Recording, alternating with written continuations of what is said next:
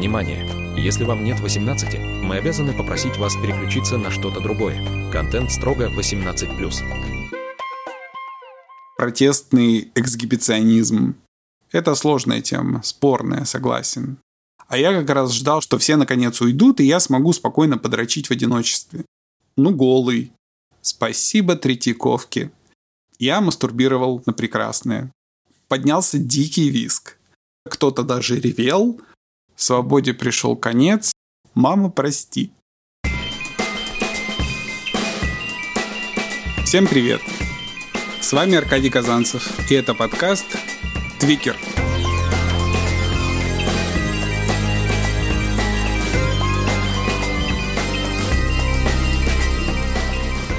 О моем квир-опыте, о решениях и их последствиях. Откровенно и без купюр. С возвращением мир Твикера. Приветствую старых знакомых и новых слушателей. Надеюсь, вам не придется скучать. Едем дальше. Я в шестом классе. Я уговорил свою мать продать фортепиано, потому что не собирался продолжать учебу в музыкальной школе, и купить компьютер – Компьютер в то время это было что-то неслыханное. Единственный способ получить компьютер для меня было заказать его через журнал «Юный техник». Тогда вообще все заказывали через газеты и журналы.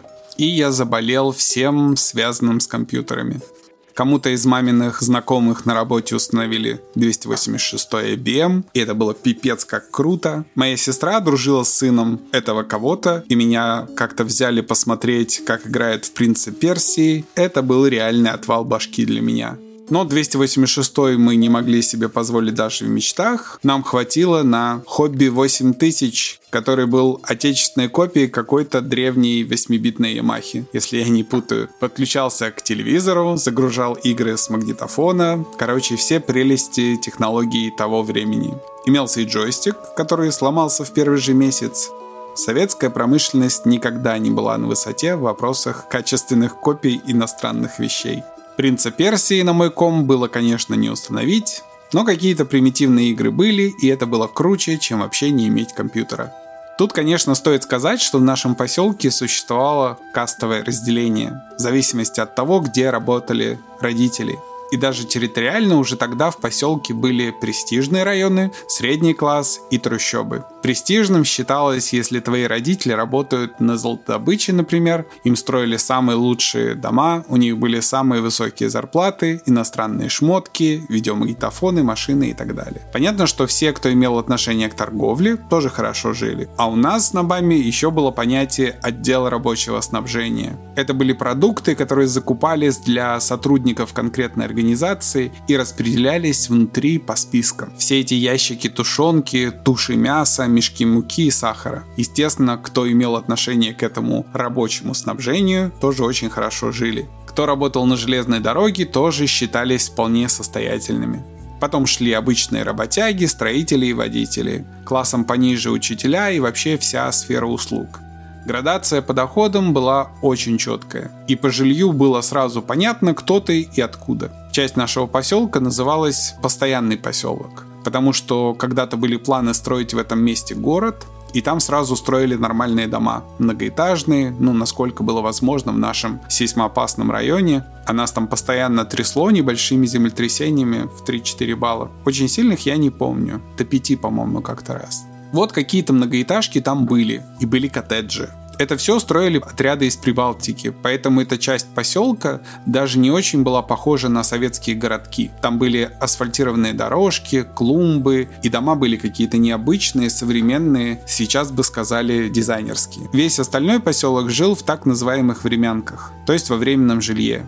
Его построили на тот период, пока строился БАМ, и потом должны были снести. Но БАМ достроили, СССР доживал последние месяцы, люди годами жили в деревянных разваливающихся, гниющих домах и уже не могли надеяться оттуда выбраться. Мы стояли в очереди на квартиру в многоэтажке и на машины. И мой отец и мать должны были получить по машине, как было обещано строителям БАМа. То есть мы попадали где-то в средний класс, несмотря на то, что моя мать работала в районной администрации. Однако она была патологически честной и никогда не умела извлекать материальную выгоду из своей должности. За это ее уважали люди, но нам в материальном смысле это никак не помогало. Вероятно, поэтому я сам никогда не обладал коммерческой жилкой, я все-таки сын своей матери. Отец, когда жил с нами, неплохо зарабатывал, но когда начал сильно пить, с нормальной работы его выперли, и он все время переходил во все менее престижные места. Короче, к чему я это все? Ком был нам не очень по карману, но с продажей фортепиано мы как-то умудрились его купить. И к нам в гости стали ходить толпы моих одноклассников. Мама, конечно, не была в восторге, но в течение дня она никак не могла на это повлиять. Она же была на работе, поэтому терпела. Ко мне сразу после школы заваливалась целая толпа. И потом их было очень трудно выпроводить домой. Скажем так, мой статус среди одноклассников несколько повысился. При том, что это не было целью, мне правда были интересны компьютеры. Я даже помню, что когда уговаривал мать купить компьютер, обещал перевести все ее рецепты в электронный вид, чтобы не было той жуткой тетрадки с вырезками журналов. Но этого так и не произошло. Мама, прости. Распечатывать их все равно было бы негде. Я рассказываю это, чтобы вы не думали, что вот я там такой забитый, несчастный и все меня гнобят. Я всегда был оптимистом, особенно тогда. Ну и плюс я же твикер, я подстраиваюсь под любые обстоятельства или пытаюсь подстроить обстоятельства под себя. Короче, у меня комп, я отлично учусь, я не глуп и общителен, у меня много друзей. Хотя все это больше знакомые, конечно. Друзья это с которыми можно по душам, и таких не было в тот момент. И вы, конечно, спросите, что там у меня с вопросами секса. А ничего. Я боялся что-либо предпринимать на этот счет. Понятно, что от гормонов в ушах уже шипело. Самое время для этого. Но я боялся, поэтому просто неистово мастурбировал по нескольку раз в день. Порнографию в то время могли добыть только взрослые. У родителей я ничего не нашел. Интернета еще не было. Как выходить из положения? Невозможно же вечно пережевывать в голове то, что у меня было с Витькой или Сашкой. Ну и потом я визуал, меня очень подстегивает именно изображение. А историю в состоянии придумать сам, к любой картинке фантазии мне хватит. Короче, Третьяковка. Спасибо Третьяковке. Не, не ржите, правда. Меня спасала Третьяковка у нас дома был альбом репродукций. Там были картины Дейнеки с голыми парнями, там был этот Петров Водкин и его красные кони, еще кто-то был, не помню уже. Никогда не был силен в живописи. Короче, этот альбом перекочевал ко мне в комнату, нужные странички были загнуты на углах, чтобы лихорадочно листать в процессе. Вот и вся порнуха, доступная мне на тот момент. Я мастурбировал на прекрасное.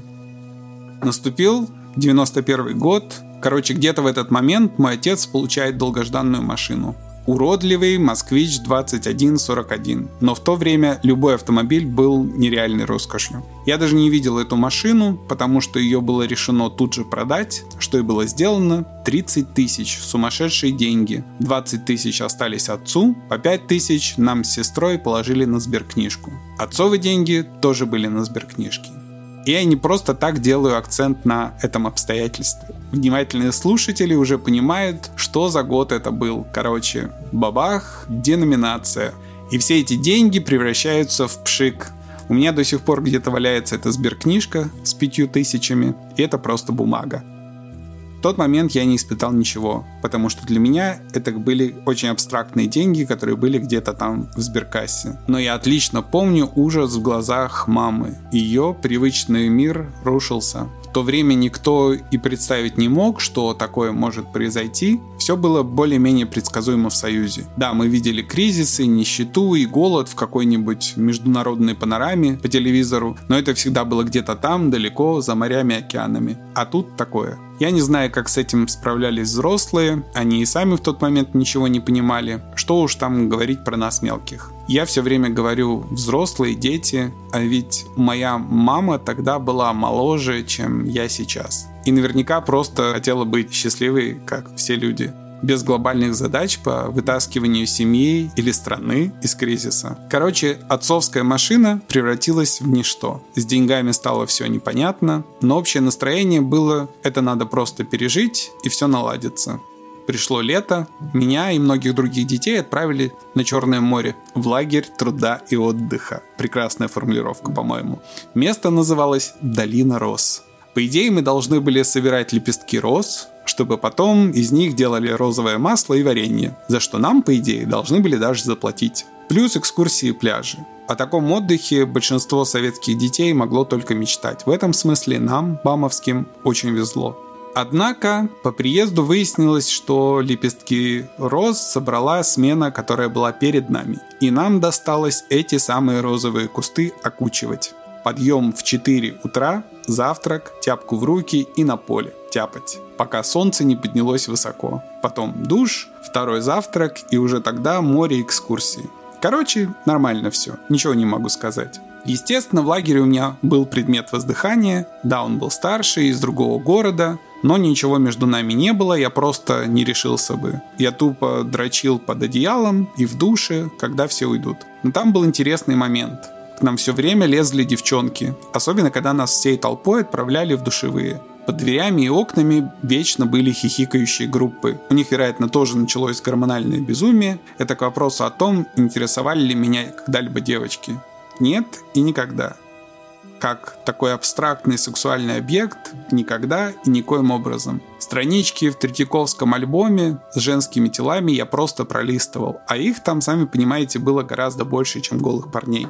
И тут в лагере тоже мне было совершенно пофиг. Пацаны рядом хихикали, краснели и смущались от девчачьего внимания. Мне было по барабану. Как-то девочки достали меня тем, что все долбили в дверь душа, а я как раз ждал, что все наконец уйдут, и я смогу спокойно подрочить в одиночестве. А пацаны все не уходили, хихикали, давайте типа выйдем к ним голыми, но не решались. Ну я и вышел, чтобы просто вся эта лажа уже закончилась. Поднялся дикий виск. Девчонки ломанулись к вожатой жаловаться, кто-то даже ревел.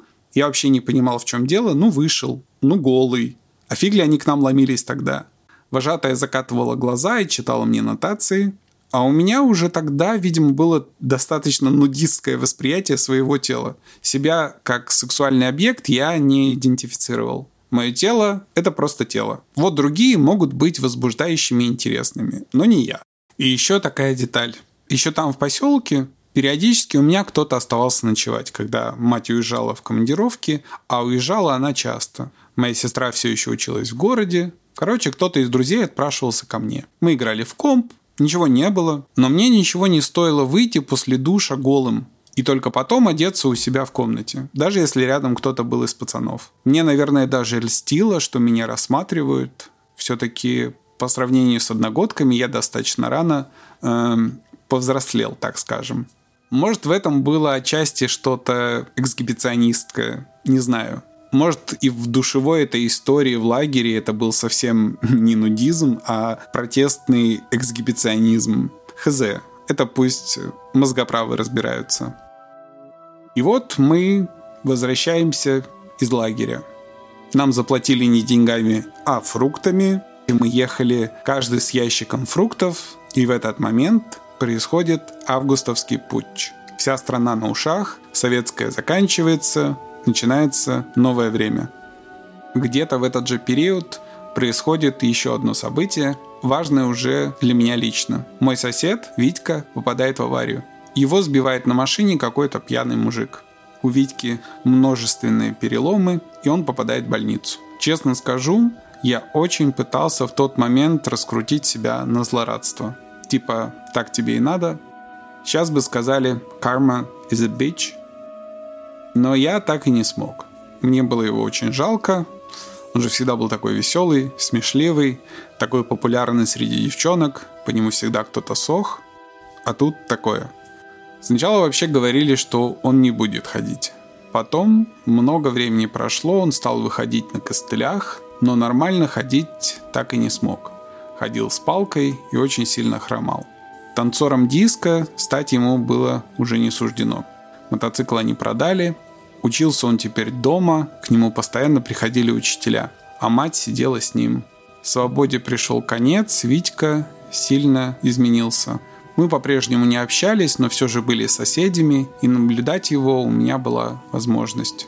Он стал малообщительным, даже хмурым и избегал своих прежних друзей. Да и они, нельзя сказать, чтобы очень ломились в двери. Все-таки не сильно погуляешь и покуролесишь с чуваком, который еле ковыляет следом с палкой.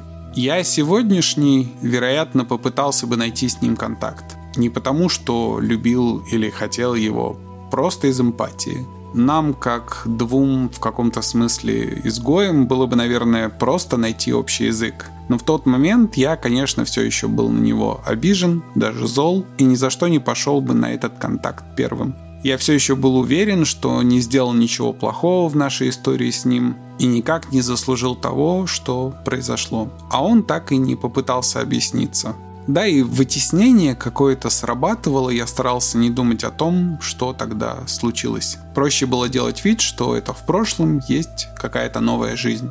Зажмуриться по-детски и думать, что если не вижу я, то не видно и меня. Это тоже твикинг своего рода. Глупый, наивный, но твикинг до поры до времени спасает. Я вот все думаю про то, что сказал в одном из предыдущих выпусков, что современным ЛГБТ плюс подросткам должно быть легче. Я забираю эти слова обратно. Да, найти информацию о том, кто такие геи, лесбиянки, бисексуалы и так далее, сейчас проще. Просто в смысле самоидентификации, чтобы понять, что да, ты отличаешься, но с тобой все окей. Однако тогда вся эта тема была вне обсуждения и для многих вне осуждения. Просто потому, что с ней не соприкасались. Многие вообще не думали о том, что так бывает. Это был такой консенсус don't ask, don't tell, как в американской армии до последнего времени. То есть не спрашивай, не говори. И меня от аутинга на всю школу спасло то, что я просто перестал общаться с прежней компанией. Ну, до определенного времени спасало. Но об этом уже в следующий раз как-нибудь. Сейчас же трудно представить себе людей, даже среди подростков, которые не знают, кто такие геи. Мало того, открыто и в самых нелицеприятных выражениях формулируются отношения к ним, по крайней мере с точки зрения государственной политики не надо делать вид, что закон о запрете пропаганды касается только несовершеннолетних. Он касается каждого из нас. И этого подкаста в том числе. Сейчас я рассказываю о гее-подростке, и кому-то из подростков, возможно, было бы важно и, может быть, даже полезно узнать об этом опыте, чтобы не чувствовать себя уродом, изгоем или чтобы не совершать моих ошибок. Но я обязан поставить метку 18+, и по идее этот подкаст не может быть в поиске выдан для несовершеннолетних. Это сложная тема, спорная, согласен. Но сейчас я вообще о другом. О том, что тогда это была во многом терра инкогнита. Как для самих гомосексуалов, которые не могли найти инфу, чтобы разобраться в себе и в своих чувствах, так и для потенциальных гомофобов, которые с трудом что-то вообще себе представляли о геях. А сейчас есть государственный запрос на гомофобию. И я не представляю, что сейчас чувствуют подростки, которые слышат, как о геях говорят по телевидению, а их родители вслед за телеком повторяют.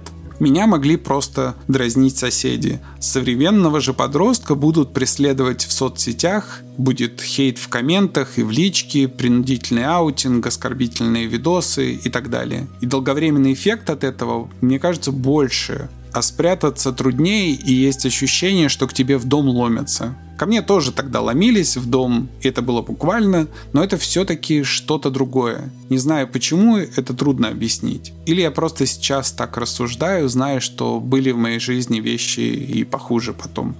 Не знаю. С другой стороны, сейчас есть возможность узнать, что может быть иначе.